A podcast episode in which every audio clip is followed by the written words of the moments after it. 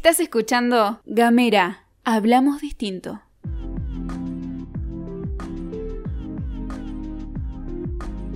Buenos días, buenas tardes, buenas noches. Depende de cuándo nos estés escuchando. Este es otro capítulo de Otra Economía es Posible acá en Gamera.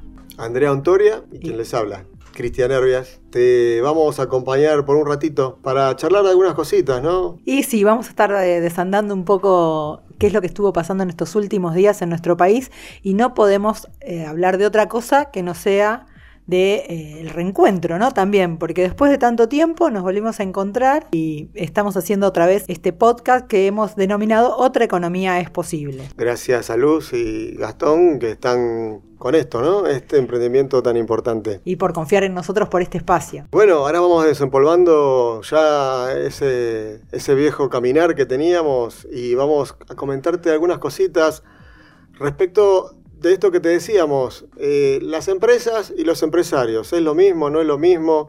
Eh, ¿Cómo podemos eh, entablar esa relación? ¿Cómo podemos hablar de las empresas cuando quiebran, cuando son convocatorias, cuando cesación de pago? Todas esas palabras, esos términos que venimos hablando todo el tiempo que no entendemos muchas veces.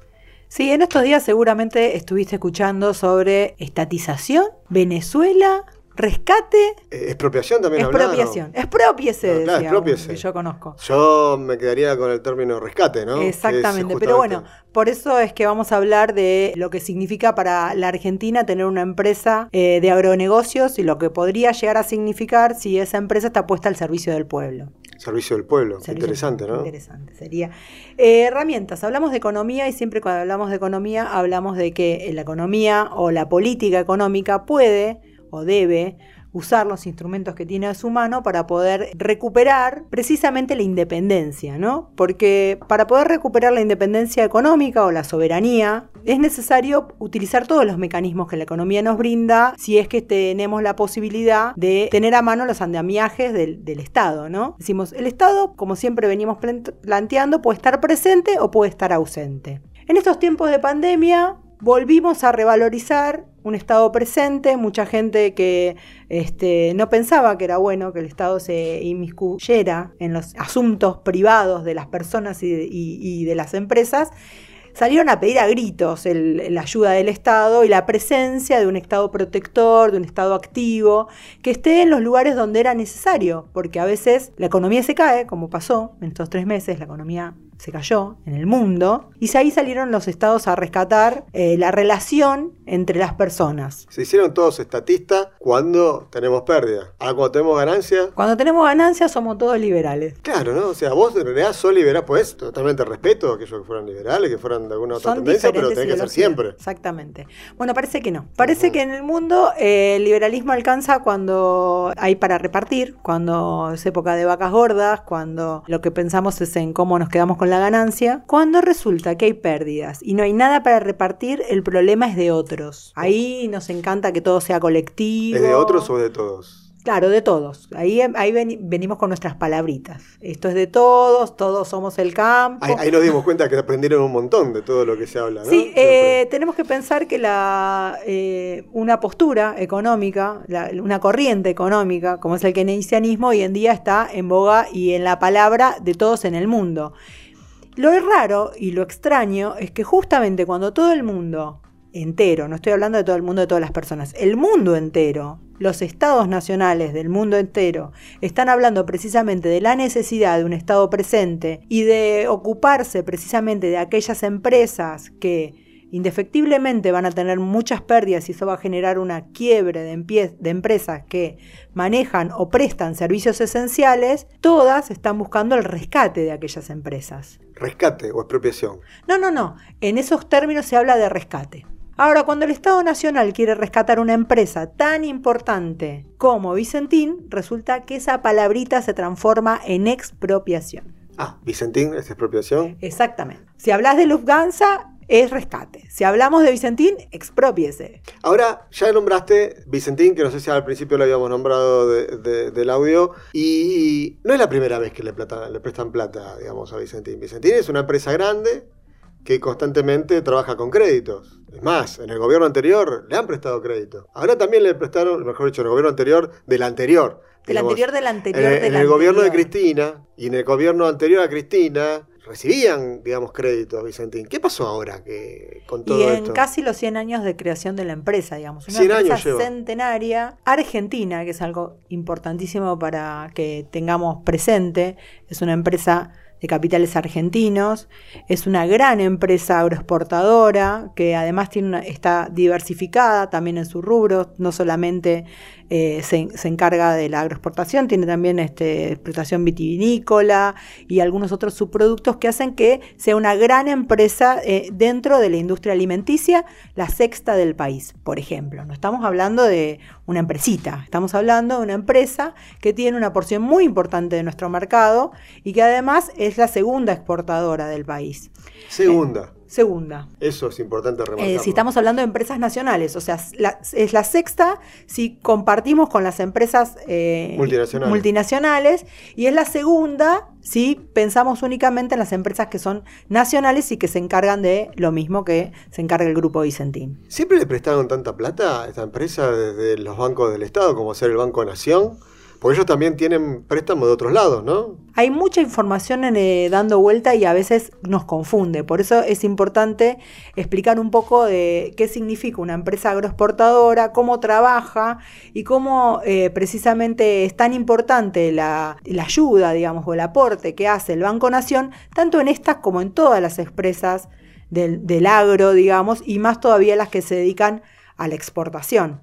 Porque cuando vos exportás, sí o sí, se necesitan algunos instrumentos financieros que tienen que ver con eh, el mismo proceso de exportación. A ver, explícame bien cómo es eso. Por ejemplo, vos eh, le vendés un producto a una persona en el extranjero y automáticamente que concertás la venta, no, no, no, se genera el plazo instantáneo que es cuando vos le llegas a tu proveedor, a, a tu cliente el producto y él te hace la transferencia bancaria. Digamos, si estuviéramos en el país, es instantáneo. Vos Mandame la transferencia, te mando el producto. Bueno, en el caso A que lo llaman pedal, digamos, como que hay un tiempo, Sí, digamos, hay un tiempo financiero pedal que le decimos en el. Exactamente, que puede llegar a ser que vos te concerto la, la compra 30, 60, 90 días, digamos, con un cheque. Hay un instrumento casero, el cheque, la transferencia, la obligación de pago. En el caso extranjero, como tiene que ver con la exportación, tiene que ver con, no solamente con las leyes nacionales, sino con las leyes internacionales y e involucra a bancos extranjeros, porque si,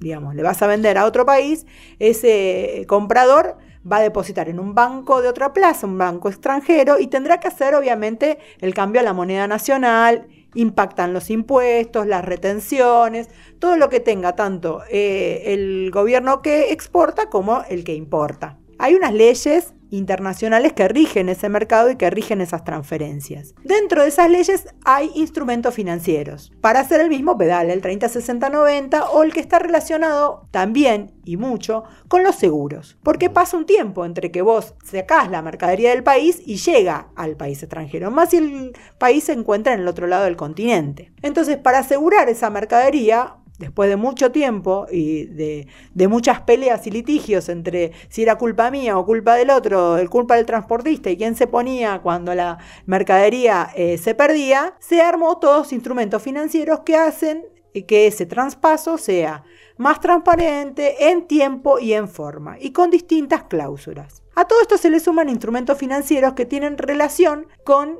qué voy a hacer con esa mercadería. Por ejemplo, si yo le vendo a China soja para ser industrializada en China, yo le puedo vender a mi proveedor y él me puede pagar cuando genere la venta del producto que va a generar con mi soja.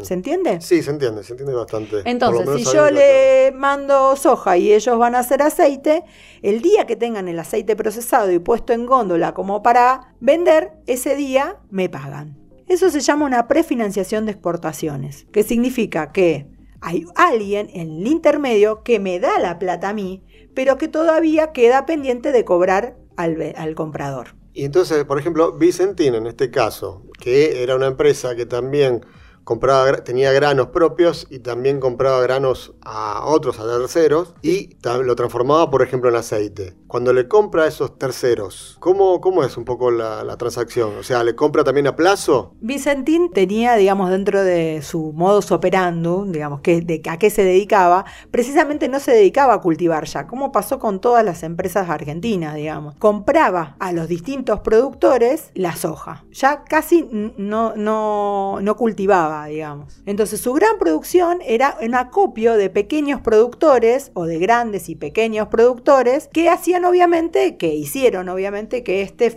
eh, sea un gran grupo económico, ¿no? Poder ir subiendo de escala con la producción de otros. Antes solamente exportaba grano, ¿no? Y aquella vez, con los créditos del bicentenario, empezaron a generar otro valor agregado a esos granos. Exactamente. Vicentín, como otras empresas, fueron eh, adjudicatarias, digamos, eh, los que recibieron los préstamos bicentenarios, que dentro de los préstamos bicentenarios, una de las grandes líneas fue precisamente la de sustitución de importaciones. Cuando el Estado Nacional se encarga de que no le falte el plato de comida a la gente en la casa, genera toda una movida para que aquellas empresas que solo exportaban granos se dedicaran en una porción pequeña, aunque sea, a generar productos terminados para el mercado local. Entonces el problema no es prestarle plata, sino ¿para qué? Como siempre, lo hablamos en su momento de la deuda nacional, lo hablamos de la deuda provincial.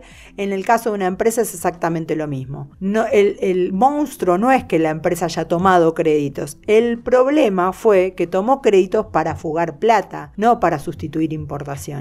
¿Y cómo, cómo llegaron a, a deberle más de 300 millones de dólares al Banco Nación, más de 150 millones de dólares a la FIP y encima tener deuda con más de 2.500, 2.600 y pico que decían de acreedores nacionales? Y no, 2.500 y pico de acreedores nacionales y un poquito más, ciento y pico de internacionales. Sí. Toda esa deuda, que creo que decían que rondaba en 1.200 y pico de millones de dólares, ¿cómo llegaron a eso? 18.182 millones de pesos. Pesos, Es hoy en día la deuda que tiene el grupo Vicentín, que además se encuentra en concurso preventivo y ahora vamos a explicar qué significa eso. ¿Cómo llega? Y bueno, precisamente con un plan de endeudarse. Yo lo que vi por ahí de todo de lo que comunicaban los medios de un lado y del otro, hablaban de que cuando pierde la elección Mauricio, porque viste no quieren decir Macri, porque no quieren que se sepa que, es- que Macri, le habían prestado cerca, de, bueno, 25 millones de dólares en el último mes. O sea, el último mes del año 2019 en pequeños créditos, pequeños Sí, para ellos. pequeños para ellos. Nosotros no, obviamente. Dame en total uno. sumaron 95 millones de dólares en menos de un mes En menos de un mes y en préstamos otorgados por correo electrónico. por correo electrónico. Sí, señor, así nomás. Bueno, para eso, y lo vamos a saber en cuanto trabaje la comisión, se creó una comisión bicameral a pedido de Parrilli, que lo pidió hace mucho tiempo, pero que ahora es- se concretó, que, donde se va a estudiar cuál fue precisamente eh, la actuación de los funcionarios del Banco Nación para entregar, digamos, esos créditos de esa manera, y también eh, la actuación de los funcionarios del Banco Central, que tampoco parece que pusieron mucho el ojo en lo que se estaba haciendo. Justamente hablabas del Banco Nación. Estos créditos representan, por lo que yo leí por ahí, a ver, déjame ver, era la tercera parte de los beneficios del Banco Nación. Por eso lo dejan al borde de la quiebra, ¿no? Sí, precisamente se cae además una operación que tenía Vicentín, que acordada con el Banco Nación y después que no se otorga, iban a buscar capitales financieros fuera del país, porque superaban el 15% del capital de- prestable del Banco Nación. Entonces, como ya con lo superaban, no pudieron tomar más, porque si no, hubieran tomado más. Pero bueno, como todos Ah, los bancos... Por eso están con el tema del vino, ¿no? ¿Me dijiste? Claro, como todos los bancos, eh, no pueden prestar más del 15% de su capital al- a, un solo cliente. Entonces, eso fue el límite, si pues, se le puede decir límite, que tuvo la empresa para que el banco, para que a través del Banco Nación no entregue más préstamo todavía del que ya le habían otorgado. Pero, pero esos 100, lo pres- o sea, lo pidieron prestado ya cuando habían entrado en cesación de pago. Sí, totalmente. Digamos, Para contextualizar, volvemos un poquito más atrás. Dale. Y también, como dijimos con el tema de la sustitución de importaciones, también hay que decir que eh, la empresa Vicentín estaba en caída libre, digamos, este último tiempo, desde que, no, no precisamente porque haya asumido Macri, sino por la política económica y financiera de Macri, que hizo que entre ellas esa empresa, cosa que nos extraña mucho que todavía, digamos, el campo siga sosteniendo eh, la defensa de ese tipo de economía, porque precisamente fue la que los empobreció estos últimos cuatro años, ¿no? Porque realmente Vicentina entra en cesación de pagos por la política económica, porque como comienza a crecer el riesgo país y a subir las tasas de interés a tasas siderales, ese trabajo que se hacía de exportación a través de prefinanciación de exportaciones también eleva muchísimo las tasas de interés y se vuelven cada vez más costosas esas exportaciones. Si bien nivela un poco con el, con el hecho de que no existían más retenciones al campo, cuando comienzan otra vez las retenciones al campo, porque también hay que decir que en la época de Macri volvieron las retenciones al campo y esa fue política también económica de Macri, el, ese juego de primero compensar y después volver a poner las, las retenciones hace que las empresas empiecen a ganar menos y a pagar muchísimo costo financiero sobre sus exportaciones. Eso hace precisamente que Vicentina empieza a pensar en el mercado interno y quiere aumentar su producción de aceite. Como el Banco Nación se, se encuentra excedido en sus límites y no le puede prestar, sale a buscar créditos afuera. Como la empresa estaba muy bien en muy buen estado todavía. Eso era para hacer otra aceitera. Claro, exactamente. Le otorgan el préstamo, pero ¿qué pasa? Sigue la carrera y la escalada económica, Macri vuelve a endeudar al país, el Fondo Monetario Financiero le pone plazos y términos a la deuda y empieza a subir el riesgo país. Cuando la Argentina se declara en cuasi default, el banco que le había otorgado ese crédito no le desembolsa el primer desembolso que correspondería. Por lo tanto, Vicentín no puede hacer ese, ese proyecto que tenía de derivar parte de la soja y convertirlo en aceite y vuelve a quedar en las mismas situaciones, pero con obviamente las condiciones de mercado totalmente eh, diferentes. Y con una sobreproducción de soja, porque además fue el 2019 uno de los años más exitosos en relación, digamos, al récord histórico de soja disponible para la venta. Y sin poder poner mayor valor agregado, porque no pudo trabajar con el tema del aceite. Y con el fantasma de eh, un gobierno popular, popular a, a, las entradas de, su gobierno, ¿no? Porque todo esto va pasando y en el medio resulta que vienen las pasos. Vienen las pasos y ¿qué pasa? Cuco vino el cuco. Y resulta que todo es culpa de las pasos, no es culpa ni de la política económica, ni del default, ni nada, no. Pero Clarín, La Nación lo dijeron que, sí, que es Brasil. Lo, lo, que ciertamente hay algo que es culpa de las pasos, porque fue automáticamente, es que Vicentín dejó de pagar sus créditos. Ah, mira vos. Sí. Ah, porque perdió las pasos. Sí. Entonces dejó de pagar. Al otro día, me parece que cambió el plan. Ah. Sí, cambió el plan. Me recalculando. Recalculando. Recalculando, cambió el plan y bueno, y dejamos de pagar y ahí empezó, digamos, a...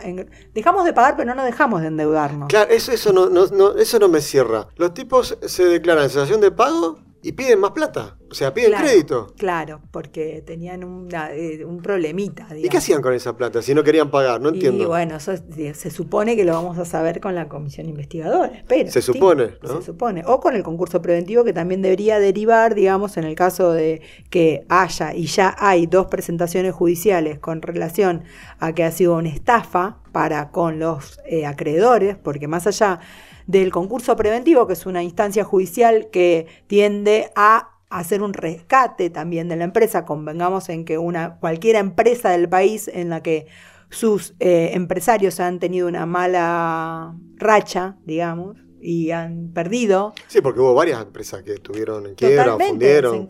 Se, se encarga, digamos, del juez de abrir una quiebra o un concurso preventivo, trata en primera instancia de que sea un concurso preventivo para poder mantener la fuente de trabajo, el principio de la continuidad de empresa que existe, eh, digamos, en las leyes nacionales y trata de que esa empresa pueda vivir para poder pagarle a sus acreedores. Eso mismo que nos decía Néstor cuando hablaba del país y lo asimilaba a un concurso preventivo de una empresa. Decía, para que la Argentina pague tiene que poder sobrevivir, tiene que poder generar y entonces ahí vamos a estar en condiciones de pagar.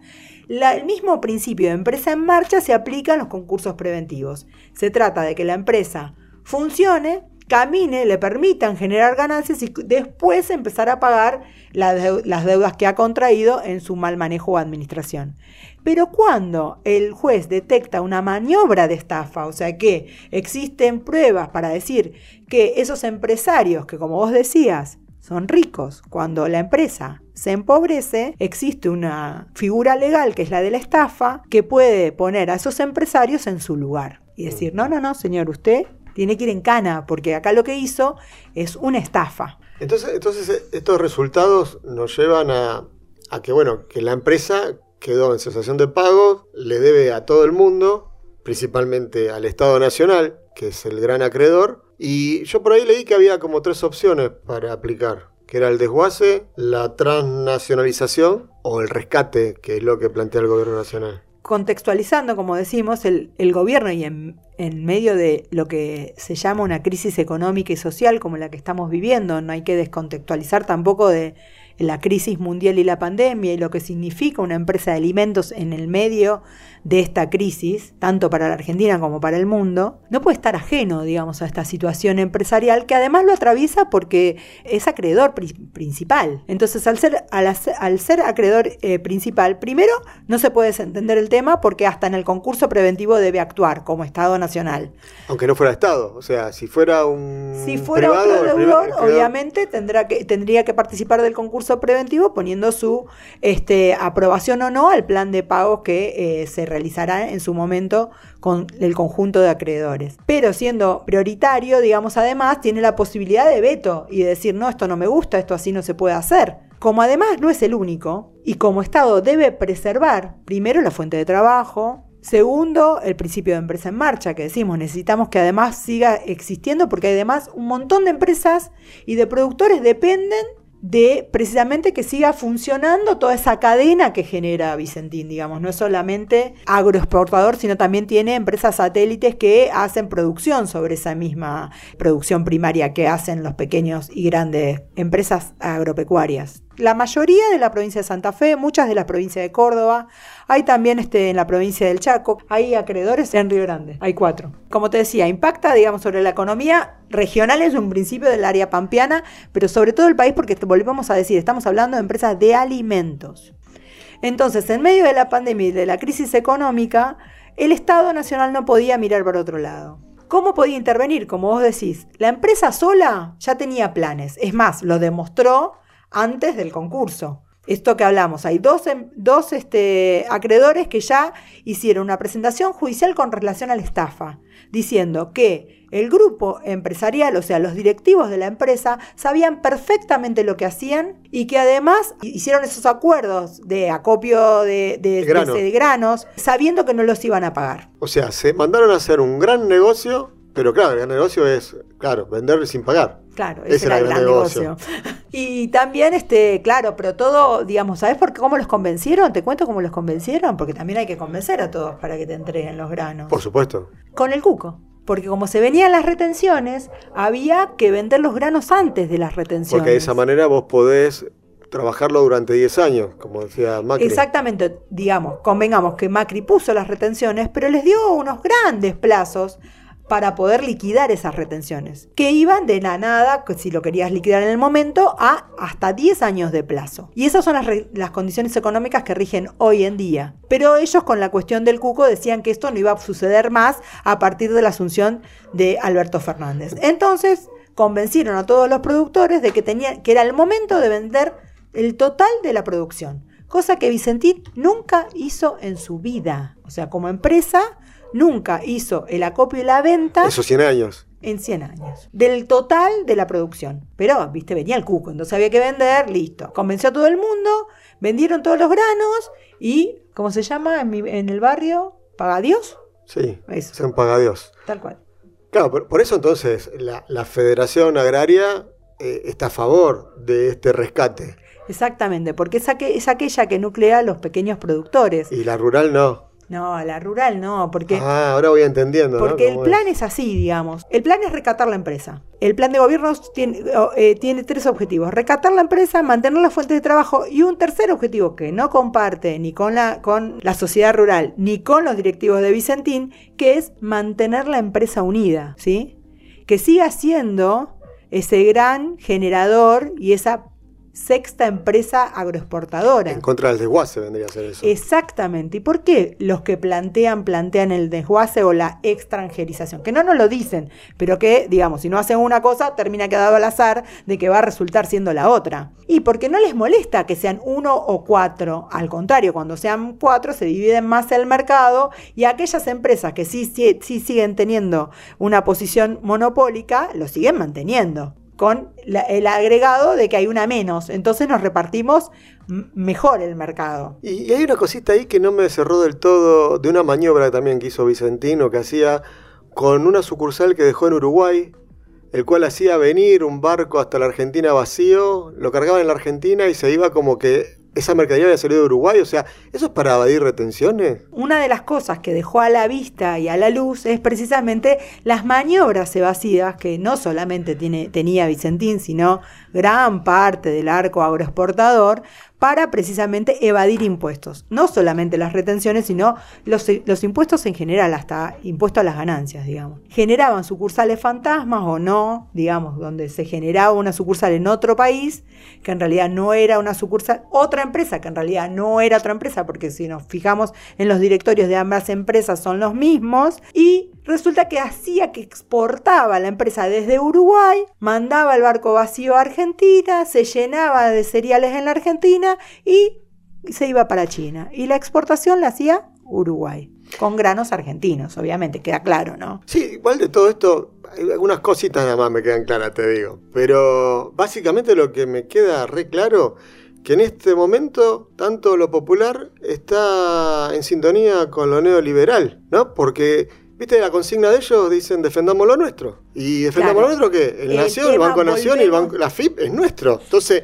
estamos todos pidiendo lo mismo, defendamos lo nuestro. El tema es que no coincidimos en qué es lo nuestro. Porque resulta que lo que decíamos al principio, empresas pobres, empresarios ricos. ¿Lo nuestro es la empresa o son los empresarios? Para ellos, para la sociedad rural, lo nuestro son los empresarios los que hay que cuidar y que se llenen los bolsillos. Las empresas no importan, o sea que no importa qué es lo que exporte Vicentín o qué es lo que haga, porque resulta ser que es mejor que eh, trabaje sobre la bicicleta financiera del agro, que es lo que estuvo haciendo estos cuatro años en detrimento de lo que se le proponía en un gobierno, digamos, como el de Cristina, que se le proponía la sustitución de importaciones y que empiece a generar un valor agregado de los productos antes de vender los granos directamente. Es lo que le propone el modelo popular y nacional a todo el agro. Política de Estado. Exactamente, que se reconvierta, que ponga valor agregado, que no venda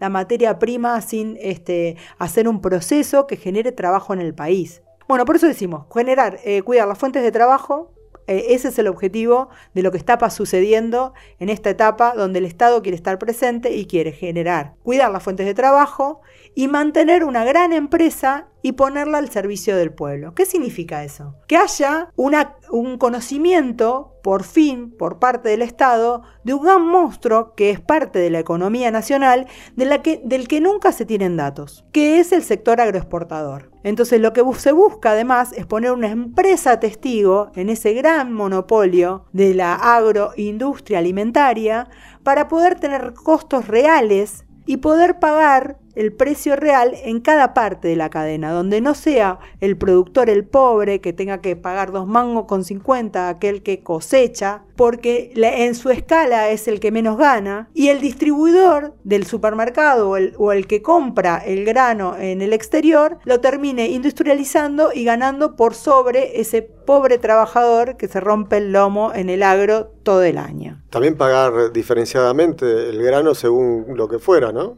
Sí, la idea también es que eh, pueda haber una mejora en la calidad de los granos, porque en esta cuestión de acopiar en cantidad y no verificar la calidad, hace que eh, nosotros como país hemos bajado, digamos, en el ranking de eh, la calidad de nuestros productos de materia prima, estamos hablando, en el contexto internacional. Que bueno, tampoco es nuestro objetivo, ¿no? Nuestro objetivo es vender productos industrializados, pero para que esos productos industrializados además tengan sello de calidad, primero tenemos que llegar a una calidad en, el, en la materia prima. Entonces entendimos que no es una empresita más, Bizantín.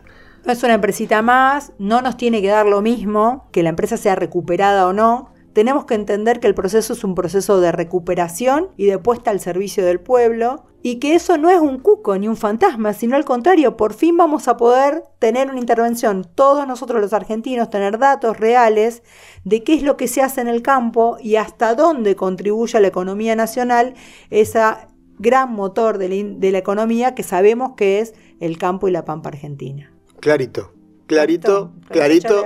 Igual podemos, seguramente va a haber más datos, seguramente va a avanzar el concurso preventivo. Seguramente va, a avanzar el proyecto de ley de expropiación. es una palabrita que no nos gusta porque nos gusta más hablar de rescate. Exactamente, pero, es, una, es un proyecto de ley y que va al Congreso, o sea, no es que se firmó la expropiación, porque también eso es bueno aclararlo porque hay medios que realmente no lo están aclarando. Y la expropiación es un proyecto de ley que se manda al Congreso. Después puede salir, puede no salir, puede salir modificada. Lo interesante es que va a haber un proceso de discusión. Digamos. En el proceso de discusión de la ley de expropiación, precisamente se va a hablar de lo que nosotros queremos poner sobre la mesa, que es cuándo se puede hacer la expropiación de una empresa, que es cuando se determina que esa empresa es de utilidad pública. Y ahí es donde vamos a discutir cuál es la utilidad para el pueblo de una empresa como Vicentín.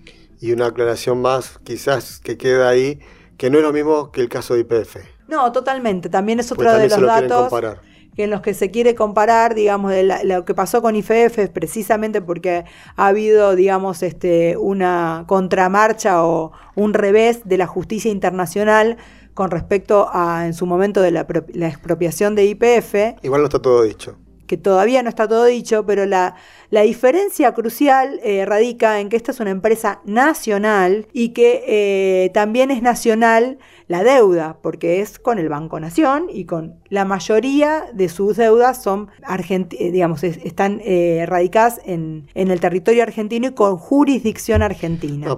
cosa que no pasaba con IPF Repsol, ni tampoco con Aerolíneas Argentinas. Claro, pero IPF también era que incumplieron un contrato. En este caso, están incumpliendo el pago de una deuda. A veces lo quieren asimilar porque dicen, bueno, el contrato de una deuda de un préstamo es un contrato y el otro también es un contrato, pero no tiene nada que ver una cosa con otra. Los tipos se gastan horas y horas y letras y letras para quererlo asimilar y tiene que quedarnos claro que no es lo mismo. No, totalmente. Además, no tenemos que minimizar el hecho de que eh, existe un concurso preventivo en marcha, que además tiene, obviamente, está la justicia, el Poder Judicial trabajando en ello como corresponde, y que en ese eh, concurso preventivo tiene una actuación el Estado, donde tiene poder de veto, donde además tiene que, eh, digamos, decir si está de acuerdo o no con la propuesta que haga eh, la empresa como tal en, el medio del concurso. ¿Cuál es el problema y por qué el Estado interviene y no deja eh, pasar los tiempos procesales? Que es una de las cosas que también se dice, que, estamos,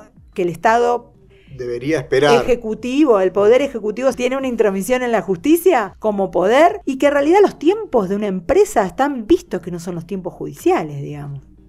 Eh, a las claras en todos los procesos judiciales, digamos, se, nota que por más que eh, se ha modificado la ley de concurso preventivo para que los plazos sean más céleros y todo, cuando estamos hablando de una empresa como Vicentín, donde va a tardar eh, la justicia en poner en claro primero todos los bienes que tiene, todos los acreedores, todos los instrumentos que hacen que esos acreedores sean acreedores. Acá y en el son extranjero. Reales, Exactamente, que tienen que verificar acá y tienen que verificar al extranjero. Después hacer un programa o un plan de cómo se va a manejar la empresa para poder eh, desendeudarse, desendeudarse, digamos, o poder afrontar ese pago que tiene que hacer, ese plan de pago que tiene que proponerle. Y después todos los acreedores tienen que decidir si acuerdan o no y homologan ese acuerdo es mucho tiempo, son cuatro años. Una empresa como Vicentín en el medio se desguazaría. Y eso es lo que quieren. Exactamente. O, plan B. Transnacionalización. Exactamente. ¿Por qué? Porque el concurso preventivo de la ley actualmente prevé dos vías. Una que es precisamente la que estábamos hablando, que el proceso judicial avance, que todos los acreedores eh, certifiquen su deuda y que después se proponga un plan y se acuerde. Y por otro, se prevé en la nueva ley de quiebras y concursos que haya un acuerdo extrajudicial, donde se proponga lo mismo, pero que sea por fuera de la justicia, la empresa pueda empezar a, negociar, como hacemos, digamos, el Estado Nacional con el Fondo Monetario, nos sentamos con los acreedores, proponemos distintos tipos de formas de pago. Eso hoy en día lo puede hacer la empresa y es efectivamente lo que estaba haciendo la empresa y a eso viene el Estado Nacional a intervenir. Porque la empresa puede vender las distintas empresas a cada uno y hay dos acreedores que tienen el 20% que son extranjeros y que también tienen el mismo poder de veto que el Estado Nacional. Entonces, ese proceso nosotros no podemos dejar de, tener presente que va camino a una extranjerización y que lo que nosotros no podemos permitir es precisamente eso. Tendrían que salir a defenderlo todos los santafesinos. Esos que fueron a hacer la marcha el otro día no tienen ni idea de lo que estamos hablando. Porque salieron a la marcha con la bandera argentina. Si lo primero que quieren hacer es hacer que la empresa siga siendo argentina, tienen que dejar el Estado Nacional intervenir, porque si no, de ninguna manera va a ser Argentina. Sí, aparte si hablamos de soberanía alimentaria, este es un pasito más también para todo eso. Exactamente, digamos, poder tener una empresa testigo en el sector de alimentos es crucial para poder tener una política de Estado certera que vaya a poner los precios en su lugar, que vaya y pueda decidir sobre, por ejemplo, retenciones sin que éstas tengan que, eh, digamos, ser tan altas que los mismos eh, productores no puedan pagarlas. Eso que nos hablan siempre cuando queremos eh, tomarnos una política de Estado presente frente al sector, todo es expropiación, todo es que, digamos, se quieren quedar con las empresas, y pero nunca muestran los números nunca muestran exactamente, digamos, cuál es la escala de costos en, esa, en ese gran sector que termina siendo una incógnita para el gobierno que tiene que manejar la economía nacional y que necesita poder hacerse en medio de esta crisis de todas las herramientas posibles. Y hablabas de economía nacional, me dijiste que esta empresa es la sexta en exportación.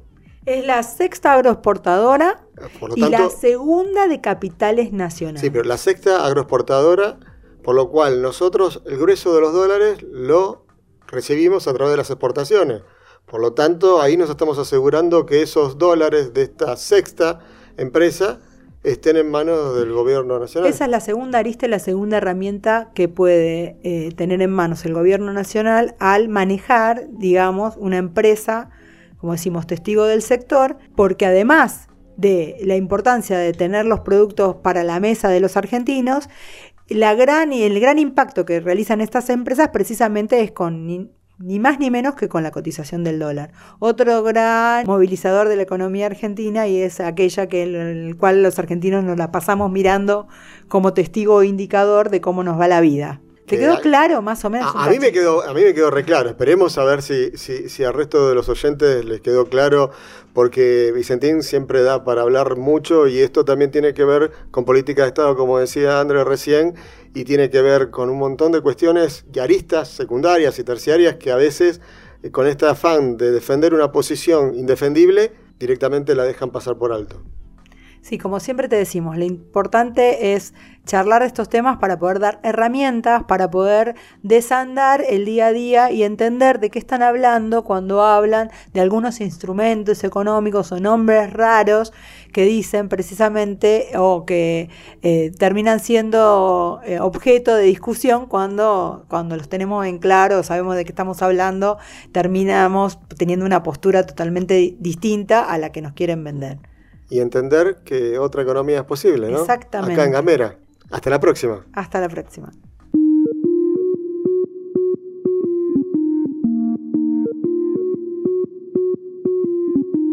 Seguí nuestros contenidos en gamera.com.ar.